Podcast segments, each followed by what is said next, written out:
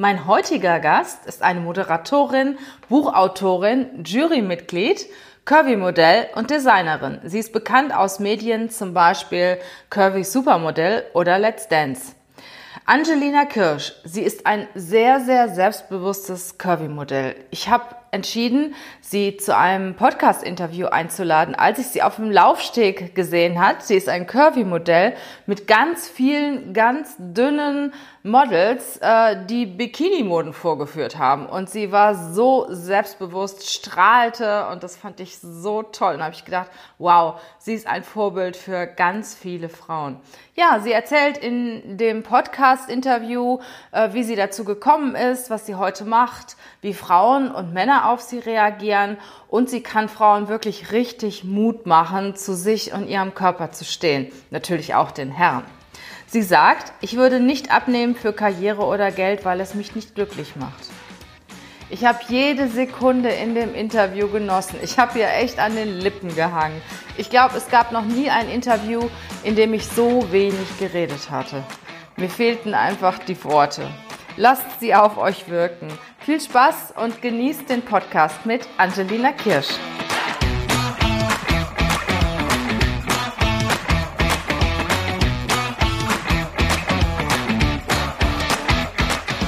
Herzlich willkommen zum Podcast Leadership is a Lifestyle. Der Podcast für Führungskräfte, die neben ihrer Karriere ein erfülltes und gesundes Leben führen möchten. Mein Name ist Regina Volz ich zeige dir, wie du das Beste aus dir, deinem Leben und deinem Business machen kannst. Und jetzt geht's los. Viel Spaß mit der heutigen Folge.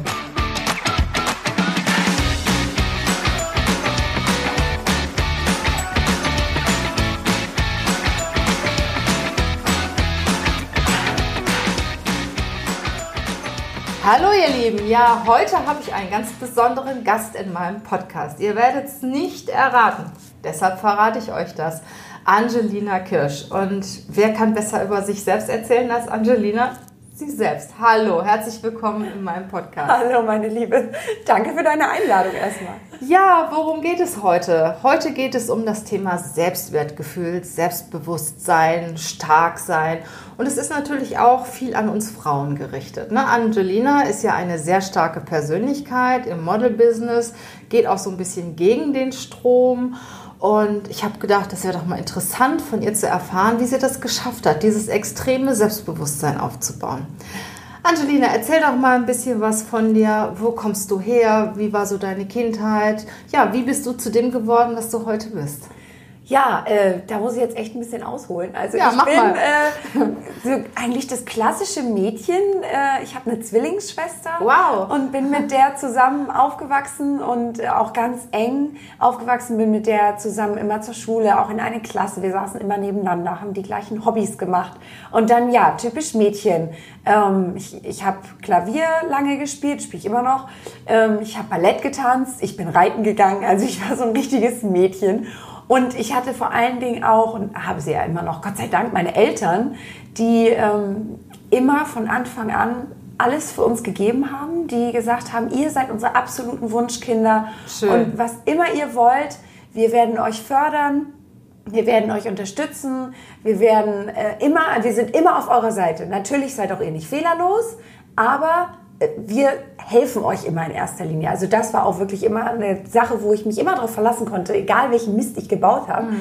Ähm, erstmal wurde geholfen, später wurde reflektiert, aber erstmal wurde geholfen. Und ähm, ja, so bin ich ganz äh, behütet, bin ich aufgewachsen und äh, bin ja zur Schule gegangen, bin, äh, habe mein Abitur gemacht und habe dann erst mal eine Ausbildung angefangen, weil ich damals für die Liebe nach Wien wollte. Okay. So, und da habe ich gedacht, ich liege meinen Eltern nicht auf der Tasche, ich mache eine Ausbildung.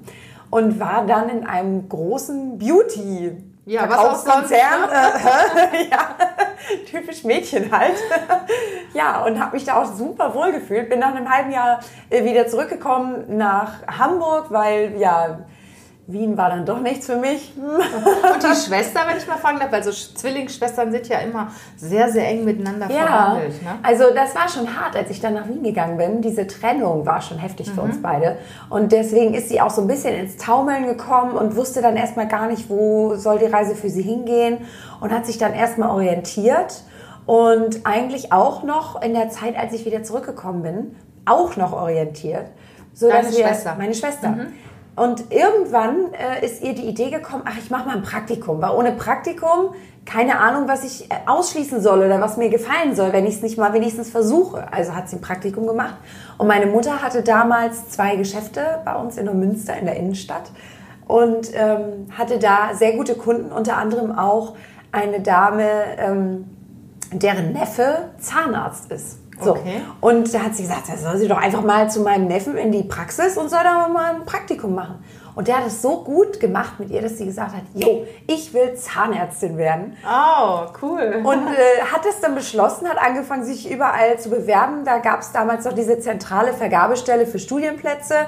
Und das war ein Ritt, das ging also bestimmt ein Jahr und sie hatte immer noch keinen Studienplatz. Und in der Zeit hatte ich dann auch schon irgendwann festgestellt für mich während der Ausbildung, ah, hm, das ist irgendwie, das reicht mir irgendwie nicht für meinen Kopf. Also diese Beauty-Sache ist total mein Ding, das liebe ich. Aber ich habe gemerkt, es fehlt mir irgendwie was. Ich stand vor den Regalen und habe gedacht, hm, das kann doch jetzt nicht alles gewesen sein. Und ähm, ja, so sind wir dann zeitgleich an die Uni gekommen. Mhm. Ich habe dann gesagt, ich habe mal von einem Freund den Rat gehört, nach dem Abitur, egal was ihr macht, geht an die Uni und studiert. Und es ist auch egal, was ihr studiert. Stimmt, ist auch meine Meinung. Aber ich konnte natürlich, ich meine, gerade Abitur gemacht, mit dem Rat konnte ich nichts anfangen, weil ich dachte, hey, was ist das denn für ein Rat? Ich muss doch wissen, was ich studieren will, weil ich muss auch wissen, in welche Richtung es gehen soll. So, im Nachhinein habe ich das auch verstanden, warum äh, er das gesagt hat, weil man immer dieses Aha-Erlebnis hat im Studium. Also ich hatte das zumindest. Auch wenn ich dann, ich habe erstmal angefangen BWL zu studieren, weil ich dachte, hey, du hast eine kaufmännische Ausbildung, das ist jetzt Bau drauf auf. Ne? Das ist jetzt der logische Schritt. Meine Eltern haben die Hände über den Kopf zusammengeschlagen und gesagt, Kind, du bist ein musischer Mensch, du kannst doch nicht BWL studieren, das ist doch viel zu trocken. Ich so, Leute, aus mir soll mal was werden, ich mache das jetzt. Ja, und so, äh, meine Schwester hat den Weg äh, an die Uni gefunden über die Bundeswehr. Mhm. Die hat sich dann beworben als Offizieranwärterin, hat sich verpflichtet, 17 Jahre, und hat oh. dann über die Bundeswehr Zahnmedizin studiert. Ja, und oh. ist auch sehr erfolgreich. Geht jetzt demnächst aufs Schiff in Einsatz. Aber sie ist nicht mehr bei der Bundeswehr. Doch, doch, sie ist Ach, noch sie da. Ist immer noch ja, bei der ja, Bundeswehr. sieben Jahre hat sie noch. ja. Ja, und ähm, ich bin dann eben auch an die Uni gegangen und habe eben dann erstmal angefangen, BWL zu studieren. Ähm, ja, habe auch relativ schnell gemerkt, nee, BWL ist gar nicht so mein Ding, ist wirklich also vom Thema her, oh Gott. Aber ich hatte eben trotzdem diese Aha-Momente, auch wenn ich überhaupt nicht zum Teil geschnallt habe, wovon die davon reden. Und nun hatte ich ja auch schon die Ausbildung hinter mir. Mhm. Ich wusste also, wie die Praxis läuft habe mich da noch innerlich so ein bisschen gesperrt gegen diese ganzen Theorien und Modelle, die sie da vorgestellt mhm. hat. Weil ich gedacht habe, Leute, in der Praxis funktioniert das nicht so. Also wenn ihr da erstmal mit einem Theorem um die Ecke kommt, dann zeigen die euch alle einen Vogel. So, ne? Naja, hat ja auch alles seine Berechtigung, aber ich habe den Zugang dazu nicht gehabt. Hab aber trotzdem irgendwie war ich trotzdem nach jeder Vorlesung ein bisschen schlauer als vorher und dachte so, okay, also studieren möchte ich schon noch weiter, aber nicht unbedingt BWL. Mhm. Und ähm, kurz bevor ich dann mich entschlossen habe, umzusatteln, äh, ich habe dann, ähm, nee, oder war das kurz danach? Ein, nee, es war kurz danach. Ich habe mich dann entschieden, was anderes zu studieren. Einfach etwas, was mich interessiert. Ohne ein Ziel, das will ich mal werden, sondern ich habe gedacht, nee, ich habe den Druck nicht von zu Hause ich werde schon meinen Weg finden. Ich hatte da so irgendwie dieses Selbstvertrauen, diese Stimme in mir, die gesagt hat, du machst deinen Weg schon. Und dann dachte ich, okay, aber ich will studieren, weil das tat mir gut. Aber BWL hast du zu Ende BWL, gemacht? Nee, nicht zu Ende gemacht. nee, nach vier Semestern okay. habe ich gesagt, das war's, es geht nicht mehr. Und bin dann gewechselt in die Musikwissenschaft und empirische Sprachwissenschaft. Wow. Ja, und da, äh, klingt krass, ne?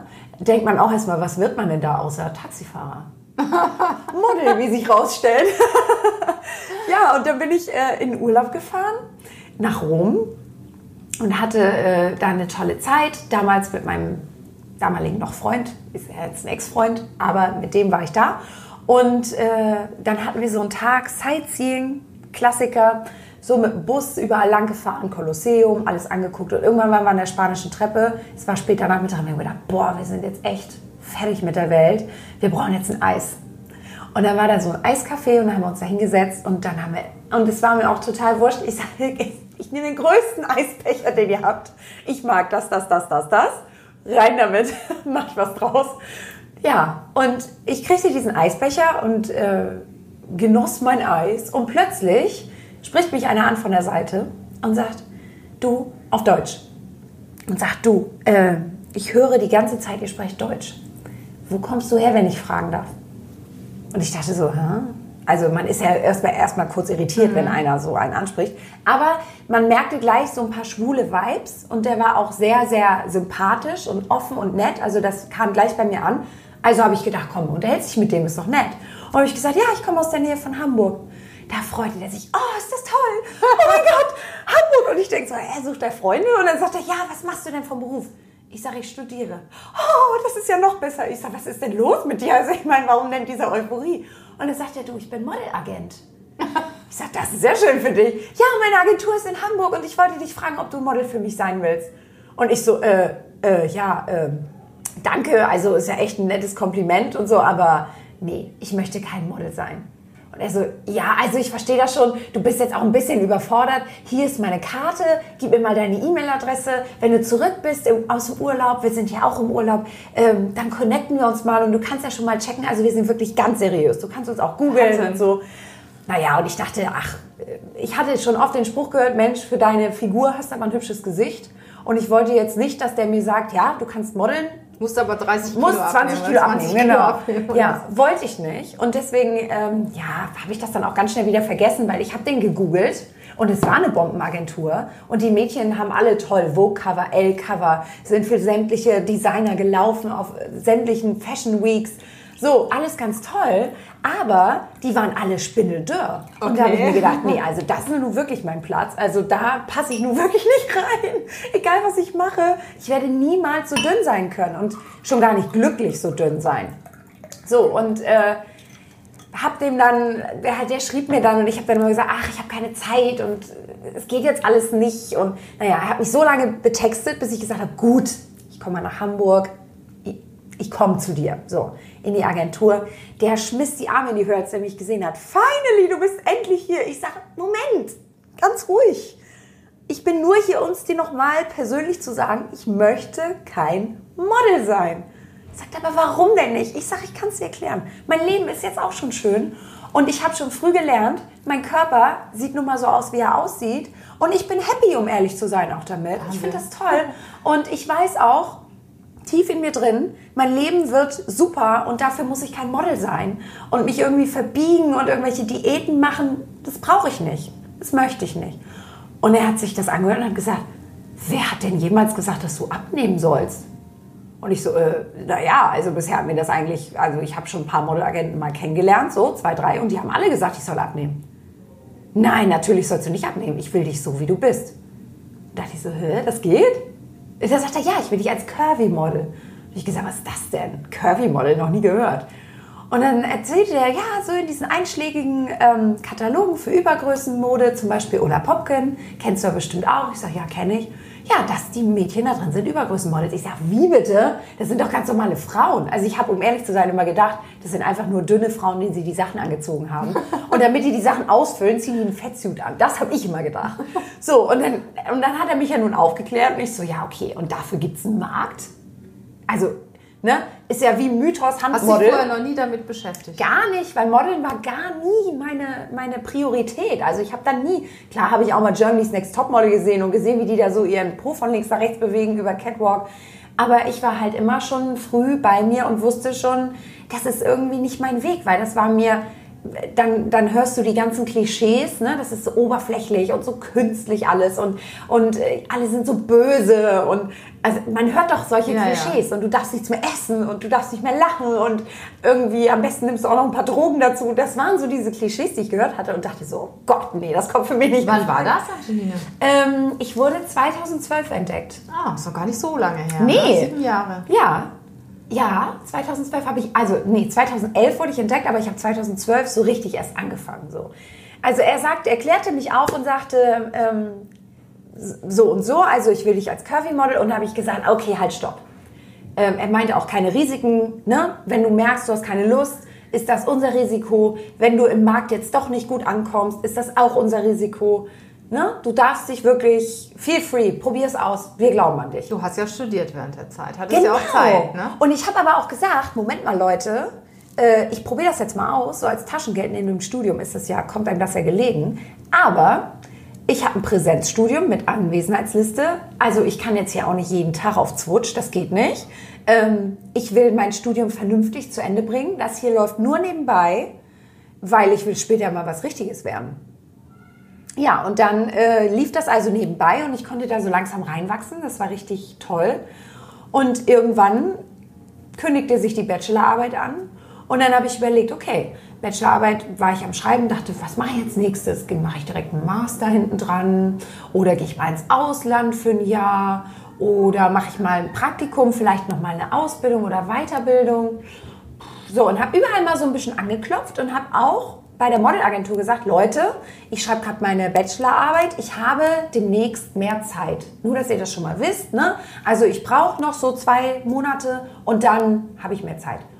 Aber die haben nur gehört, ich habe mehr Zeit. Und ähm, ab dem nächsten Tag, nach diesem Telefonat, bin ich nur noch am Arbeiten gewesen, wie eine Blöde. Die haben mich verbucht, verbucht, verbucht. Die Kunden wollten mich auch alle. Es war, als hätte man so eine Handbremse gelöst und das Auto rollte Vollgas nach vorne. Wahnsinn. Ich habe die Bachelorarbeit im Hotelzimmer zu Ende geschrieben. Ich hatte auch einen tollen Professor, der das verstanden also, hat. Du hast sie zu Ende geschrieben? Ja, ja. Ich, hab, ja, cool. ich wollte ja was Vernünftiges werden. ja, und... Ähm, was bist du denn nach der Bachelorarbeit gewesen? Bachelor of Arts. In, ah. äh, die Arbeit habe ich in Sprachwissenschaft geschrieben, musste aber, es war halt ein Zweifachstudiengang, weil sonst hätte ich diese Leistungspunkte nicht vollgekriegt. Mhm. Also ich brauchte zwei Fächer. Und habe dann in Sprachwissenschaft geschrieben und hatte auch wirklich einen tollen Professor, der mit dem habe ich mich hingesetzt und gesagt, also folgende Situation ist jetzt eingetreten und dies und das. Und sagte er, okay, ähm, wir können dein Thema so behandeln. Ähm, wir können das ein bisschen abändern, dass, ne, dass, es etwas, dass es etwas wird, wozu es noch nicht viel Literatur gibt. Das heißt, ich hatte die Rennerei in die Bibliothek auch nicht. Das war richtig gut. Der hat, es gab zwar Literatur, aber es gab, glaube ich, nur vier Bücher zu diesem Thema. Und die drei, vier Kapitel aus jedem Buch, die wichtig waren, die hat er mir eingescannt, also total oh, cool. nett. Hat die mir per Mail geschickt, dass ich wirklich im Hotelzimmer das alles durchackern konnte. Wahnsinn. Dann hat er mir geholfen, weil ich musste auch ähm, praktische Auf, also ich musste Aufnahmen machen und die auswerten und äh, brauchte dafür aber natürlich auch Leute, die für mich Dinge einsprechen. Und ähm, da hat er mit mir die Terminkoordination gemacht. Also der war wirklich toll. Und äh, so habe ich das dann geschafft, die Bachelorarbeit parallel zum Modeln zu Ende zu schreiben und abzugeben. Ja, es war total crazy, aber richtig toll. Und was, wann war das? So 2013, 2014 oder wann war das? Ähm, geschrieben, ja, 2014. Das war 2014. Mhm. Ja. Ja, das war total. Und deinen Beruf hast du nie ausgeübt? Nee, also ich hätte Aha. mich jetzt ja auch wahrscheinlich nochmal spezialisieren müssen. Genau, ich hätte mich jetzt nochmal spezialisieren müssen, weil ähm, entweder man geht dann in die musikwissenschaftliche Richtung und schreibt dann zum Beispiel Rezensionen oder geht da in Musikredaktionen und kümmert sich da um die ganzen Themen. Man kann auch zum Radio gehen. Oder man man spezialisiert sich auf den sprachwissenschaftlichen Bereich und das ist natürlich auch ein riesiges Feld. Da kann man in die Forschung gehen, in die Dokumentation. Man kann auch Profiler werden, Sprachprofiler oder ähm, also es gibt ja Logopäden, sind auch äh, studierte Sprachwissenschaftler. Man kann so vieles machen. Mhm. Also das waren wirklich zwei so Studiengänge, wo einem am Ende dann auch die ganze Welt offen steht, wo man sagt, okay, du kannst dich in allem jetzt spezialisieren. Und äh, deswegen wusste ich auch noch gar nicht, wie es halt weitergehen sollte. Deswegen war ja erstmal so, ach, ich habe ein bisschen Zeit, jetzt gucke ich mal. Ja, und dann kam mir irgendwie so glücklicherweise das Modeln dazwischen. Aber das ging ja dann sehr flott, ne? Mit ja, deinem Erfolg. Das ging total schnell. Und ähm, irgendwie hatte ich, ja, es war, ich glaube, es war ein Stück weit natürlich Glück, weil der Zeitpunkt war gut. Es gab noch nicht wirklich viele auf dem, also viele deutsche Curvy Models. Es gab viele amerikanische und auch englische Curvy Models, aber deutsche noch nicht. Und dann ist ähm, meine Haarfarbe auch ganz positiv gewesen, weil blonde Curvy Models gibt es noch weniger. Mhm. Gute blonde Curvy Models, die auch gutes Haar haben. Das ist ja alles total wichtig, dass nachher alles gut aussieht. Und ähm, ja, dann habe ich, hab ich mich so hochgearbeitet, weil mir die Jobs auch Spaß gemacht haben und ähm, dann eben auch so Tugenden, die ich durch meine Eltern gelernt habe, aber auch durch viele Hobbys, ähm, die dann einfach den Unterschied gemacht haben. Also diszipliniert sein, pünktlich sein oder auch mal mitdenken. Ne? Also man arbeitet ja mit Menschen zusammen. Und wenn ich jetzt, ähm, der Job ist ja, ich ziehe was an, das wird fotografiert, dann ziehe ich das aus, ziehe das nächste an, es wird auch fotografiert. So funktioniert es ja mhm. jetzt mal ganz stumpf abgerissen. Und ähm, wenn da die Stylistin steht und genervt ist, weil ich die, weil ich die Klamotten einfach so irgendwie ausziehe und in die Ecke schmeiße, so, dann bespricht die das auch in ihrem Team. Und äh, meistens sind es ja feste Teams und man kommt als Model dazu. Und wenn man sich da nicht gut benehmen kann oder mitdenkt oder effizient ist und bei der Sache ist, sich nicht konzentriert, dann ist das Team genervt, dann kommen auch keine guten Ergebnisse raus. Und dann wirst du nicht wieder gebucht. Cool. Wann war denn so der Zeitpunkt, dass du entschieden hast, so, das ist jetzt mein Job? Ich werde jetzt Model mhm. oder ich werde jetzt Curvy-Model und habe da auch Erfolg mit. Also eigentlich, äh, ich, das lief ein halbes Jahr. So, also nach der Bachelorarbeit, wirklich tak, tak, tak, tak, tak, jeden Tag einen Job. Und da habe ich gemerkt, okay, also man verdient ja auch sehr gutes Geld mhm. damit. Es machte mir sehr viel Spaß. Und da habe ich gedacht, okay, ich nehme es jetzt mit, solange wie es läuft. Ich bin jung ich habe meinen Abschluss in der Tasche. Wenn das jetzt äh, wieder erwarten irgendwie in einem Jahr nichts mehr ist, dann mache ich was anderes. Aber jetzt nehme ich das erstmal mit. Und das war mir eben so ungefähr nach einem halben Jahr, als ich merkte, ah, der Rhythmus ist drin. Man baute sich so seine Stammkunden auf und es lief. Weil eigentlich wollte ich auch früher nie selbstständig sein, weil meine Eltern selbstständig waren und was ich daraus gelernt habe, war selbst und ständig und mhm. ne, nicht irgendwie so sicher, am Ende des Monats kommt das Geld rein, sondern du musst halt echt was dafür tun. Deswegen wollte ich das auch erst nicht. Aber als ich dann so merkte, eben nach einem halben Jahr, es läuft, und es baut sich immer mehr auf. Es ist keine, kein Plateau in Sicht und auch keine Stagnation. Ich gedacht, gut, zieh es durch, solange wie es läuft. Mhm. Und es geht immer noch bergauf.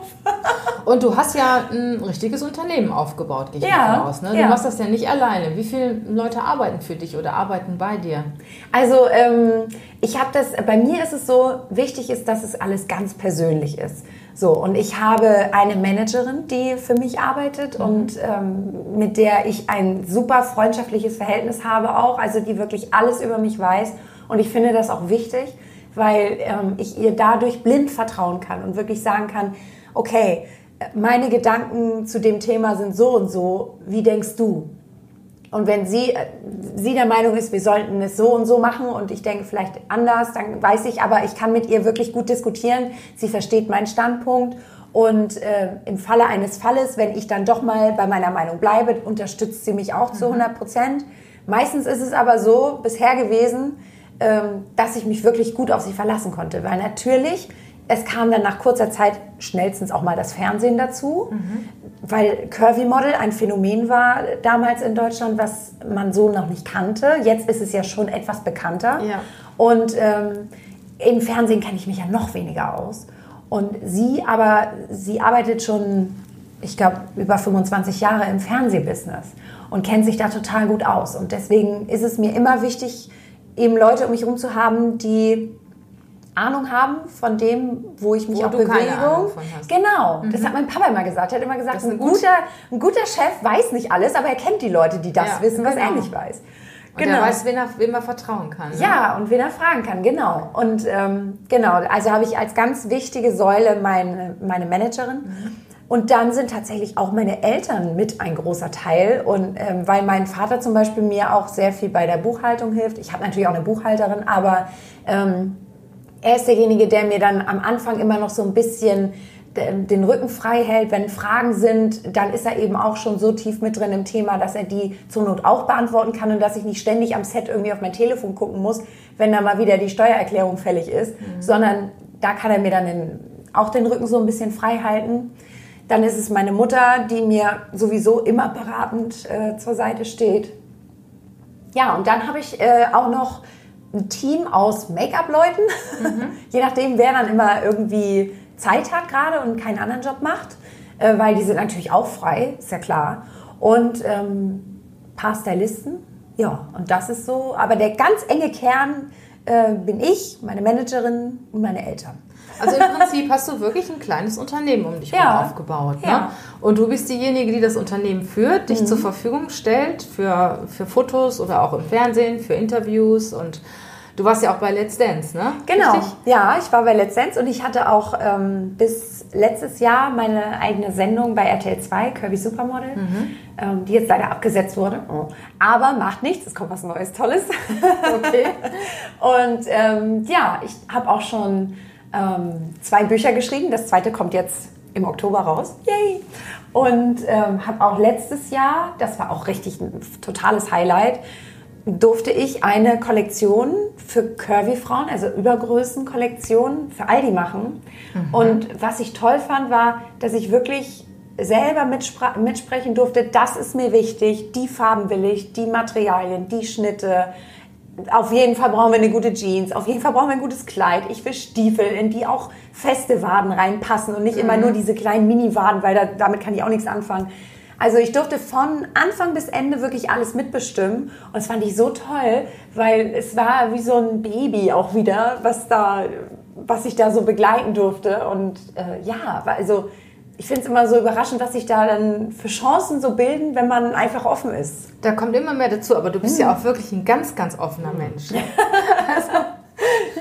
meine, man verpasst doch so viel, wenn man immer nur so seine Linie fährt, oder? Hast du eigentlich schon mal eine Diät gemacht oder standst du immer hinter, hinter deiner Figur?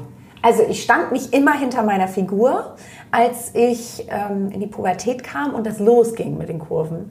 Da muss ich zugeben, da habe ich echt gehadert. Da habe ich gedacht, so, ah, ist das, aber ich meine, es ist Pubertät, ne? Da fragt man sich ja sowieso, was wird man mal und wohin führt das alles? Und wenn sich dann noch der Körper verändert, dann ist es katastrophal. Ist ja für alle. Und beim einen geht es schneller und beim anderen geht es langsamer. Und bei mir, ich war eine von denen, wo es eben schneller ging. Und da war ich schon unsicher und habe auch gedacht, oh, ist das alles, habe mich dann unter großen Pullis versteckt und wollte das alles nicht. Und da war meine Mama ganz wichtig, weil die das bemerkt hat hat sich dann mit mir und meiner Schwester vor den Spiegel gestellt und hat gesagt, Mädels, ihr werdet jetzt Frauen. Und Frauen haben Kurven. Und die einen haben größere Kurven und die anderen haben kleinere Kurven. Das bestimmen nicht wir, das bestimmt der da oben. Ne? Wir sind alle, wir kommen alle so auf die Welt, wie wir sind. So, das Einzige, was ich euch sage, seid gut zu eurem Körper. Ihr wisst, wie man sich gut ernährt, das haben wir euch beigebracht. Bewegt euch ausreichend, dass ihr auch viel mit eurem Körper machen könnt. Aber macht nie eine Diät. Toll. Ja, und äh, Gutes, gutes Vorbild, deine ganz Mama. tolles Vorbild, ist auch mein Vorbild, meine Mama. Also wenn mir jemand sagt, du bist wie deine Mutter, sage ich, oh danke, das ist für mich echt ein Kompliment. Weil sie ist auch eine große Frau. Sie hat große Kurven. Und seit ich mich erinnern kann, ist meine Mutter eine schöne Frau, die sich toll anzieht, die auch offen ist, auf Menschen zugeht, die ja ihre eigenen Geschäfte hatte, also auch auf die Menschen zugehen musste. Und ähm, ja, die sich immer positiv gezeigt hat und eigentlich beide, auch mein Vater, uns immer vermittelt haben, das Leben ist schön und es ist einmalig. Jeder Tag ist nur einmal da und wenn er weg ist, ist er weg. Also überleg dir, womit du ihn verbringst. Manchmal muss man auch Dinge tun, wo man denkt, so, ah, vielleicht keine Lust heute. Aber ein verlorener Tag ist doch, wenn du abends im Bett liegst und sagst, Gott sei Dank ist dieser Tag vorbei. Ist doch schade. Also, ich meine, man kann sagen, Gott sei Dank liege ich jetzt im Bett, weil ich bin todmüde. Aber irgendwie muss dann doch ein positiver Gedanke für den Tag übrig sein. Also ich bin so begeistert von dem, was du Ja, danke an meine Eltern. Die haben mir das so vermittelt. Und das, das macht ja so den Anschein, als ob wirklich von innen kommt, doch immer schon so war, ne? Ja, ja, also weil klar, man hat immer mal einen schlechten Tag oder natürlich musste ich mir auch in der Schule blöde Sprüche anhören. Ich weiß noch, als wir mit dem ersten BH um die Ecke kamen, ähm, als das anstand, das war, ist ja für viele, wenn du die fragst, erster BH, ich weiß nicht, ob du dich da noch dran erinnerst, ist für viele eine Horrorsituation gewesen damals. Ich weiß es gar nicht mehr. So, also mit vielen Frauen, wo ich drüber spreche, Ja. sagen die, oh Gott, der erste BH, ich weiß es noch, es war ein Trauerspiel. Für mich war es richtig positiv und richtig toll. Ich war stolz auf das Teil und zwar, weil meine Mama, auch wieder meine Mama, mit meiner Schwester und mir losgegangen ist, gesagt hat, Kiddies, heute kaufen wir einen ersten BH. Und dann sind wir in die, in die Boutique gegangen und meine Mutter hatte eben auch Ahnung davon, hat uns auch mit beraten und die Verkäuferin auch. Und dann haben wir also unseren ersten tollen BH und natürlich auch mit Höschen alles, was dazugehört, bekommen. Und dann ging es weiter ins nächste Geschäft, da haben wir noch ein schönes Outfit für drüber gekriegt. Dann sind wir essen gegangen. Das war so ein richtiger Toll. Mädelstag, das war toll. Und sicher war es auch manchmal so, dass ich dachte so, oh, warum lachen die jetzt im Sportunterricht, wenn ich mich umgezogen habe, dass ich einen BH anhab? Und meine Antwort darauf war, ja, wisst ihr was? Richtig, ich trage einen BH, aber ich bin auch stolz darauf, weil den habe ich mit meiner Mama ausgesucht, der sieht gut aus, der passt mir gut und es fühlt sich gut an und ich werde jetzt eine Frau. Und damit habe ich so viele nachher. So viel Selbstbewusstsein auch ausgestrahlt. Ne? Total. Ne? Das mochten natürlich auch wieder viele nicht. Äh, dann, bei Kindern ist es oft so, wenn du selbstsicher bist, bist du arrogant. So, das war ich nie. Ich war immer nett und offen und habe auch immer geholfen. Ich wusste schon früh, was ich nicht will und was ich will. Also Rauchen war zum Beispiel nie irgendwie ein Thema für mich. Ich habe zwar alle gelassen und gesagt, wenn ihr rauchen wollt, macht es, kein Problem, ich stelle mich auch dazu, aber ich rauche nicht mit. Mhm. So, und das fanden die halt doof, war, fanden die irritierend, ähm, dass ich äh, einfach so früh schon wusste, wohin es gehen soll. Aber Wir ich war immer immer bestärkt durch meine Eltern. Wie haben denn so deine Mitschüler darauf reagiert? Warst du da voll in den Gruppen drin? Nein. Warst du schon mal Außenseiter? Ich war die Außenseiter. Aber mit deiner Schwester dann zusammen? Ne? Nee, die war in den Gruppen drin, weil die auch Dinge mitgemacht hat und auch ausprobiert hat und eben auch viel in dieser Orientierung war und nicht so wusste. Ihr war es wichtig, dass sie Freunde hat und dass die Leute dass sie, sie mögen. Wird. Mhm. Ja, das und war dir war das egal? Also ich wollte natürlich auch gemocht werden, aber ich wollte mich dafür nicht selbst aufgeben müssen. Mhm. Und deswegen habe ich auch natürlich Späße mitgemacht und alles, aber wenn ich für mich wusste, das ist nicht mein Weg und das kommt für mich nicht in Frage, habe ich es nicht mitgemacht. Und habe dann einfach auch die Eier gehabt, in Anführungsstrichen zu sagen, mache ich nicht. Und das hatte meine Schwester so in der Form nicht. Also die hat das dann einfach mitgemacht, hat dann zwar hinterher auch reflektiert und gesagt, äh, war jetzt irgendwie nicht so, brauche ich nicht nochmal. Aber ähm, ja, ich war diejenige, die sich dann halt auch nicht hat überreden lassen. Wenn ich es nicht wollte, wollte ich es nicht. Und wie ist es denn heute im Model-Business? Man sagt ja, das Model-Business ist so richtig hart. Ne? Ist das auch bei euch im Curvy-Model-Bereich so oder ist das da etwas, etwas relaxter? Also hart ich glaube, dieses, dieses Adjektiv mit hart, ich glaube, das kommt einfach daher, weil ähm, viele, also wie rolle ich das auf? Also die meisten Models, die dünn sind, sind dünn, zumindest in Deutschland, weil sie von Haus aus dünn sind. Da achten die Kunden auch drauf und auch die Agenturen achten darauf, dass sie gesunde Mädchen haben. Aber es gibt auch immer wieder schwarze Schafe, die müssen sich echt runterhungern. Und die habe ich auch kennengelernt. Und dann ist es auch wirklich, also diese, diese Geschichte, Wattebausch in O-Saft, mhm. das habe ich erlebt.